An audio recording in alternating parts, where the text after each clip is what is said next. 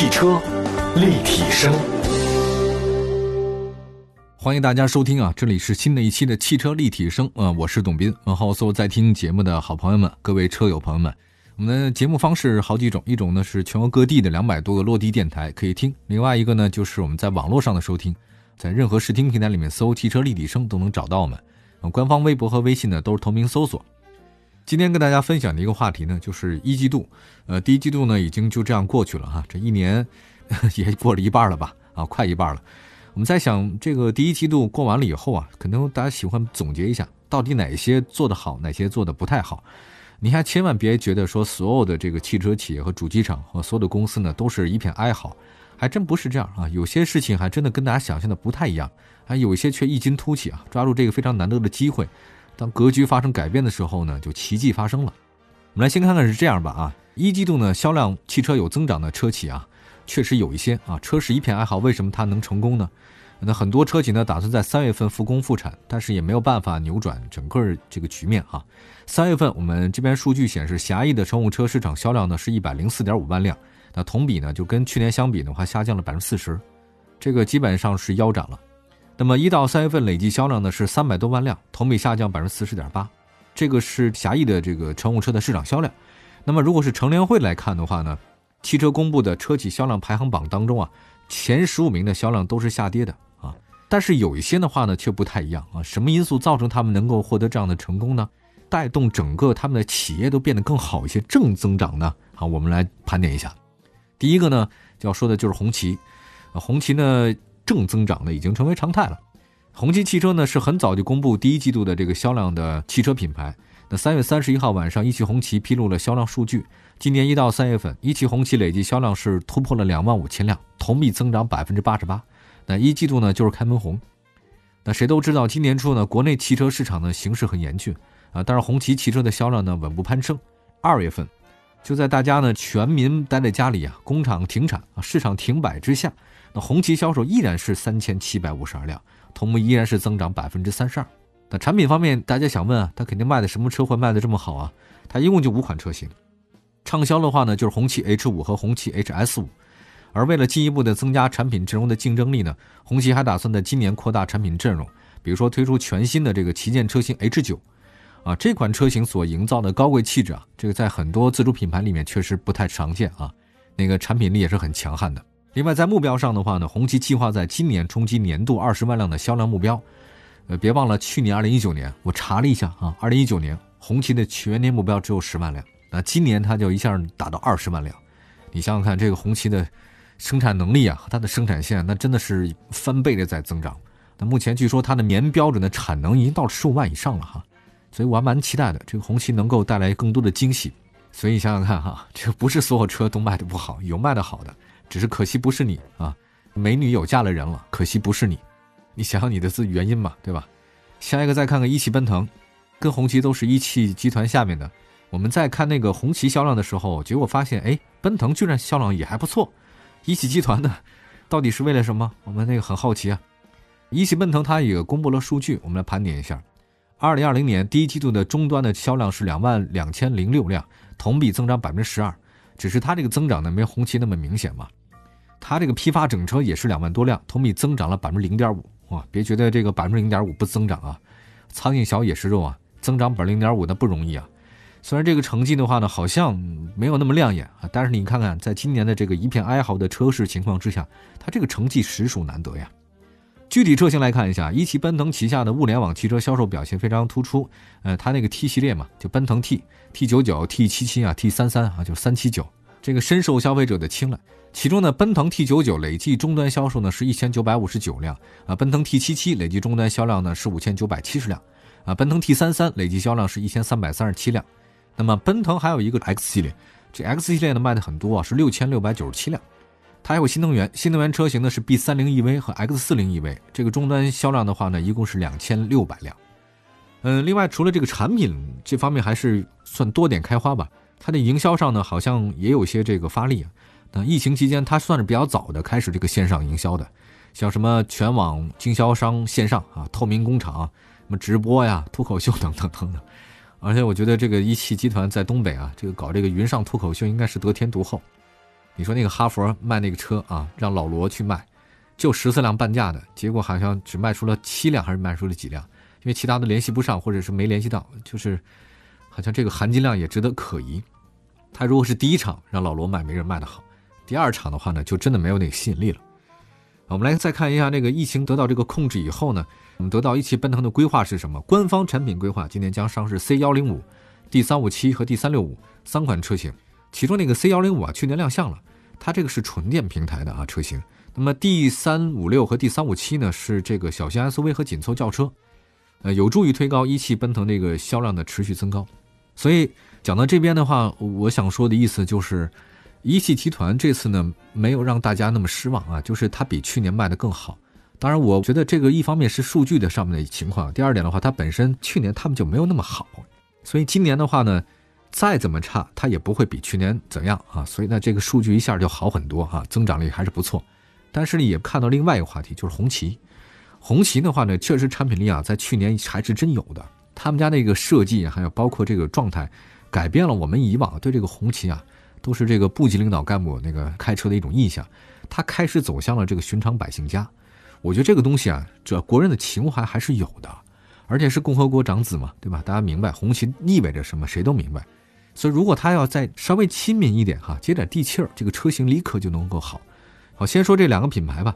一会儿呢，我们再说另外两个两三个品牌，再说说上汽通用五菱啊，还有蔚来汽车啊。另外，我也特别想跟大家分享一个话题，就是都是疫情期间，嗯，那别人呢在家里呢，就是可能封闭啊，就或者说在家里这待着的时候啊，在家自我隔离，他们都在做什么呢？我特别想知道这个事儿你在做些什么，对吧？待会儿我讲几个小例子，也是最近。我觉得还深有体会的一件事儿，就是人和人的差距啊，就往往就在这个时候出现了，啊，不怕学霸什么不什么来的，就怕学霸放暑假，是吧？还有这句话哈，一会儿回来。汽车立体声，继续回到节目当中啊，您现在收听到的是汽车立体声，各位好，我是董斌啊，今天跟大家分享盘点一季度逆势飘红的一些汽车品牌。刚才我们提到一个话题啊，就是有卖的好的车，卖的不好的车啊。到底哪些车卖的好？它有它好的理由，一定有，啊，在疫情期间啊，大家都是这个状态，为什么他们就做得很好呢？我特别想讲几个例子。首先，我跟大家分享一个，就是牛顿哈，牛顿的例子。当然，这谁都知道了。牛顿呢，当时在这个一六六五年、六六年的时候吧，我记不太清年份了啊。当时呢，那个英国也开始闹这个瘟疫啊，那他也被迫隔离嘛，在家乡嘛，在家里隔离。他那年三十几岁，正是这个创作欲望，还有包括他这个思维特别敏捷的时候。呃，在家里呢，隔离了很长时间，他好像我记得当时就把什么呢？数学这个自我学习啊，全都搞得清清楚楚的。那个时候，你说整个英国它是重灾区嘛？伦敦人口减少了十分之一，他那个剑桥大学三学院也停课，在乡下直接度了大概一年半啊，应该是十八个月的这个时间。结果他这个十八个月里面，直到现在他的研究成果对世界都有影响，什么数学、光学和力学哈，牛顿什么三大定律啊，万有引力定律，还什么光学定律，都是这个时候来的。你说这个时候他打基础该多好啊！深刻研究微积分，在家里踏踏实实学习，你在刷剧，人家在研究微积分，你差别多大，对吧？后来牛顿都说他这个十八个月是他这个心智最苦的时期，但是呢收获也是最大的。另外呢，我还想讲一个，就是你要说这个你不是搞理工科，你搞文学哈，那好，再给你讲一个普希金怎么样，对吧？普希金是大文豪嘛。一八三零年，俄罗斯那边也给闹霍乱，但被迫怎么办呢？他被迫到乡下去哈，到那个叫波尔金诺村。其实他真的也不是说故意到乡下去避难的，很他是因为当时他向那个莫斯科第一美女啊，叫做冈察洛娃求婚，这是真是啊，推动房价的一定是丈母娘，所以冈察洛娃他妈和他那个姑妈啊，这几个人呢就合伙起来，就想勒索普希金一把啊，就你那小伙子拿那个嫁妆来啊，否则冈察洛娃不会嫁给你啊，莫斯科第一大美人怎么能嫁给你呢？结果呢，这个普希金非常想想娶她，就美女的这个没有什么抵抗力嘛，好像有美女抵抗力的人也不多。他呢就到自己的这个家里面，他呢有个伯父啊，那个时候遗产他继承嘛，他有自己的继承权，所以呢到到那个乡下去哈，波尔金诺村。结果呢刚去那边，没想到啊这个霍乱流行了，整个俄罗斯那边啊就开始那个闹霍乱啊，是没办法，他在这个波尔金诺村呢就没事干，除了吃就是穿哈，他只能干嘛呢？写东西啊，安慰他的心灵，就写了非常多的这个好的东西啊，什么叶普盖尼奥叶金就是他那时候写的，对吧？类类似这样的事情还是挺多的，所以我在想。同样都是自我隔离啊，你说他们为什么能出了这么多非常棒的、优秀的作品和自己研究出来，哈，让自己得到一个很大的提升？各位可以想想这个事情哈。这个人和人差别并不是在这个你白天的这个上班的时间，人和人最大的差别就是在放假休息，或者在你睡觉的时候，在你喝酒聊天、追剧的时候的一些差别。好，不再讲了啊。汽车企业其实同样也如此啊，有些做得好，有的些做得不好。我们再来说说另外几个车企做得还不错的，就是上汽通用五菱。大家都知道通用五菱啊，真的是我非常敬仰的一个车企，我非常欣赏他们，因为他们那个口号就是非常直击我心啊，就是人民需要什么我们就做什么。哎，你看看为人民服务啊！上汽通用五菱在三月份取得了一个销售上的突破，它那个终端零售呢达到十三万辆，跟去年同期相比增长将近百分之五十。官方表示说，其三个月内啊有七天单日销量达到五千辆以上，其中三天超过了六千辆。我觉得能取得这样的成绩啊，我觉得他首先是知道市场在哪里，对吧？然后呢，上汽通用五菱截止到目前，全国经销商这个开业率达到百分之九十八，确实很厉害。另外还有一个，它海外市场也不错哈。一季度上汽通用五菱整车及 KD 件，它累计出口呢大概是两万零七百五十二台套啊，同比增长了百分之二百五十四。它有个全球战略车型呢是五三零，目前呢已经拓展到中东市场了，呃也是在追加订单吧。那我觉得还有一个值得说的，就是通用五菱在这个抗疫方面啊做了非常多贡献，比如说它那个五菱牌口罩多棒啊，对吧？上汽通用五菱啊这个社会责任感点赞，免费发放大概超过六百万只口罩。绝对是一个车企的社会责任感和他这个对劳苦大众的这种关怀感情，给上汽通用五菱点赞，好企业。下一个呢，再说说这个蔚来啊，蔚来汽车其实一季度的销量似乎还更好一些哈，它三月份销量呢是大概一千五百三十三辆，同比增长了百分之十一点七。那这个成绩的话，主要是归功于呢未来汽车产业链的一个大力支持啊。自二月份到三月中旬啊，未来汽车新增订单已经恢复到去年十二月的这个七成水平。而未来汽车的订单量呢，能在疫情期间呢逆势增长啊，主要呢是未来自创建以来呢，它不断拓展的一个线上销售渠道。